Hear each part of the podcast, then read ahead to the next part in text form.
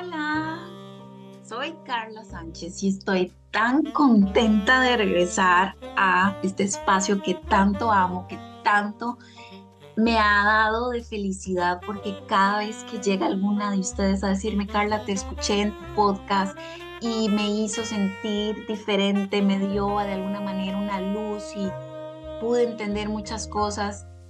Esos momentos, ay, yo los atesoro esos momentos me hacen la mujer más feliz del mundo y es cuando me acuerdo de por qué hago lo que hago y de cuál es la intención de este podcast para poder llegar a muchas mujeres, personas que puedan empezar a crear su mejor versión. Entonces, si puedo aplicar un poco de, de mí, de mi conocimiento, de mi experiencia para que eso sea una realidad, pues estoy contribuyendo a mi propósito de vida. Bueno, vamos a hablar sobre el perdón. Y vamos a iniciar esta serie del perdón, empezando por perdonarnos a nosotras mismas. Vamos a hablar del auto perdón. ¿Cómo perdonarme? ¿Cómo entender por qué permití todo lo que permití? ¿Por qué me dejé engañar? ¿Cómo fue que no vi a tiempo las señales? ¿Cómo fue que no me percaté en ese momento de la situación que estaba viviendo? Y de ahí infinidades de interrogantes donde al final se siente una culpa muy grande por haber permitido todo lo que tuve que vivir y de no haber reaccionado antes. Incluso puede ser que me equivoqué. Puede ser que soy yo la que fallé a esa persona. Fui yo la que traicioné a esa persona la que le mentí o engañé a esa persona y no me puedo perdonar haberlo hecho. Ya sea que no te perdonas a vos misma o a vos mismo porque te recriminas no haber visto las señales a tiempo o porque a lo mejor fuiste vos quien falló. No importa cuál sea al final el escenario, lo importante es empezar por aceptar que esta es tu realidad. Aceptar que esta es la situación en este momento. Podría ser de mucho dolor, de mucha injusticia porque nunca creíste que fueran capaz de hacerte lo que te hicieron. Y que te duele de sobremanera tener que pasar por esto cuando lo ves como una injusticia total, pero terminas recriminándote por qué lo permitiste. O puede ser que estés con mucho dolor por haberle fallado a esa persona. No importa si, cuál de estos dos escenarios sea. Aquí lo importante es aceptar que esta es la realidad. Entonces, si me fallaron, ¿qué voy a hacer con esta realidad? Y si fallé, ¿qué voy a hacer con esta realidad? Si me fallaron, yo tengo que entender que yo creí en esa persona porque desde ese lugar, en aquel momento, yo quise creer. Yo confié. Y no me hace una mala persona haber confiado. No me hace una persona tonta haber confiado. Yo lo hice con toda la buena intención de confiar. Yo lo hice desde el amor. Yo lo hice desde la honestidad, desde incluso mi ingenuidad. Yo nunca quise cerrar mis ojos, al menos no conscientemente. Yo quise creer, yo quise dar una oportunidad, yo quise que funcionara. Entonces, ¿por qué ahora me recrimino? Porque ahora me culpo de haber sido tan ciega o tan ciego. No, en su momento, con las herramientas que yo tenía en ese momento, yo quise creer. Y entonces, ahora entiendo que no fue mi culpa, que no fue mi culpa haber puesto de mi parte para que eso funcionara, que no fue mi culpa creer, que no fue mi culpa lo que sucedió. Pero claro, asumo la responsabilidad de que yo quise creer. Y responsabilidad y culpa no es lo mismo. Culpa me ata al dolor. La culpa me estanca al sufrimiento. Mientras que la responsabilidad me da oportunidad de movimiento, me da oportunidad de accionar y cambiar la situación a partir de mi realidad, a partir de aceptar mi realidad. Yo puedo hacer las cosas diferentes a partir de este momento. Entonces,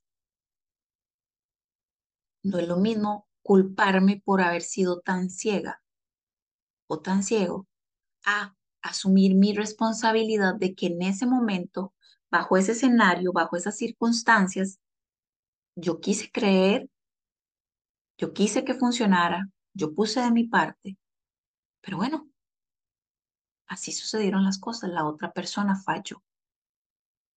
Y falló porque esa persona es así. No tiene que ver conmigo, no tiene que ver con cuánto hice o no hice yo, porque la otra persona decidió fallar o decidió traicionar o decidió mentir. Entonces, sencillamente, asumo mi responsabilidad para de aquí en adelante transformar todo esto en lo mejor que yo puedo hacer para mí, sin culparme. O bien, puede ser que yo soy la que fallé, yo traicioné, yo engañé, yo mentí. Entonces, ¿qué hago? Bueno, asumo mi responsabilidad y voy y me, disculpo con esa persona o con esas personas. Pero Carla, es que no quiere saber nada de mí, me bloqueó, eh, me eliminaron, me sacaron de sus vidas, no tengo acceso, no tengo manera. Eh, bueno, sí, si te sacaron de, de la vida de esa persona, bueno, entonces la aceptación te lleva a decir, ok, no estoy ahorita en posibilidades de externarle mi perdón de frente, pero bueno, puedo enviar una carta, puedo mandar el mensaje y hacerle saber sin justificaciones, solamente hacerle saber que me disculpo o que pido perdón de corazón por lo que hice. Ahora, si te dan el perdón o no te dan el perdón, eso ya no es algo que vos puedas controlar. Pero para tu alma, el haber solicitado ese perdón y ofrecer tus disculpas de corazón es suficientemente válido para continuar y sanar. Ahora, Carla, es que me da mucha vergüenza, me da mucha pena tener que que enfrentar esa situación y cómo, cómo hacer para pedir perdón, porque yo sé que fallé, pero me da mucha vergüenza y no sé cómo hacerlo. Bueno, definitivamente vivir con esa piedra en el zapato no te va a dar paz. Y cuando entiendes que estás pidiendo ese perdón y ofreciendo tus disculpas de corazón para liberarte vos, independientemente de lo que la otra persona vaya a hacer o creer, porque puede ser que no te crea y está bien, está en su derecho, pero vos sabes que lo estás haciendo de corazón y estás pidiendo ese perdón y ofreciendo tus disculpas de corazón porque para vos es importante soltar esa culpa y asumir la responsabilidad de lo sucedido y de esa manera continuar, porque no puedes estar toda tu vida dándote como un látigo por lo que hiciste. Es mejor aceptarlo, disculparse, aprender de esta lección, sanar lo que te llevó a, a tomar la decisión de traicionar o de mentir o de engañar. Hacer conciencia de por qué llegaste a ese punto, qué tengo que sanar en mí, qué tengo también que perdonar en mí, que tengo también que soltar en mí para no volver a equivocarme de esta manera y volver a dañar a otra persona y volverme a dañar a mí mismo o a mí mismo. Entonces, ¿cómo puedo hacer para soltar? Y lo voy a hacer independientemente de cómo lo tome esa persona, lo estoy haciendo por mí. Ojalá y sí me perdone, ojalá y sí me entienda. Pero bueno, si no, yo ya lo hice, ya yo lo, lo pude soltar, que era para mí lo más importante para mi alma. Carla, ¿qué pasa si esa persona ya no está en este mundo? Si se fue sin que yo pudiera pedirle perdón. Bueno, existen muchas técnicas que puedes aplicar para, de alguna manera, metafóricamente, puedas pedir el perdón y ofrecer tus disculpas podrías de alguna manera liberarte en ese sentido aplicando las técnicas que hay para el perdón. Y entonces de esta manera es donde uno encuentra libertad, donde uno puede soltar, porque no es justo andar cargando un peso que no es tuyo en el caso de las personas que te hicieron daño a vos. O si vos fuiste el que falló o la que falló, también mereces perdonarte a vos, a vos misma y a vos mismo y continuar tu vida. Porque esto es vivir. Nos vamos a equivocar muchas veces.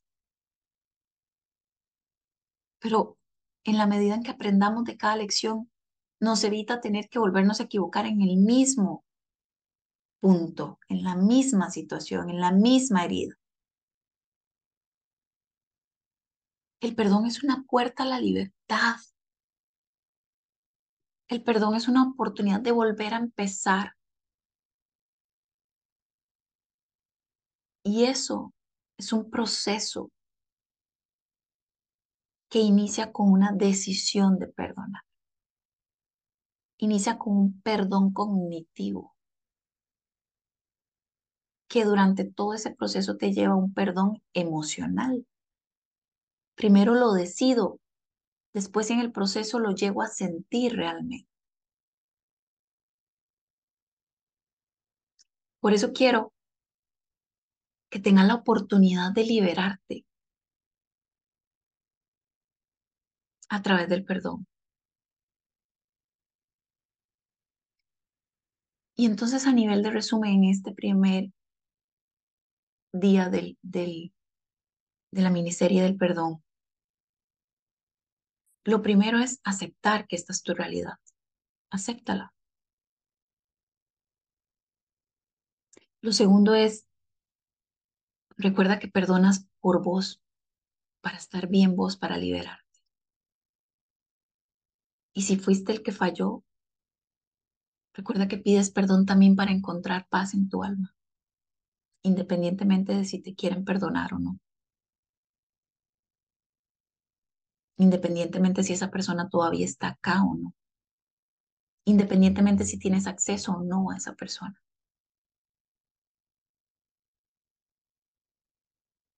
El perdón inicia con una decisión de perdonar. Inicia por el perdón cognitivo, posteriormente el perdón emocional, que es al final el que te da la puerta a la libertad. Tengo un entrenamiento de dos horas y 15 minutos disponible para vos, donde te llevo en un proceso de explicarte cómo perdonar, cómo perdonarte y cómo lograr que eso te dé a vos la libertad de sentirte en paz, de soltar eso que te está doliendo, de soltar ese sufrimiento. Entonces, el entrenamiento del perdón, te dejo el link que está acá en, los, en las notas del episodio y puedes escribirme a mi Instagram arroba crear tu mejor versión CR y solicitar un cupo de descuento para las personas que están escuchando este episodio. Los cupos son limitados del, del descuento, esos cupones son limitados. Así que corre y solicita tu cupón si quieres poder tener la oportunidad de liberar y soltar ese sufrimiento para tener una nueva oportunidad de vivir desde la felicidad, desde la plenitud y desde la libertad. Soy Carla Sánchez, me encantaría saber qué te pareció este día número uno del perdón. Un abrazo, nos escuchamos mañana.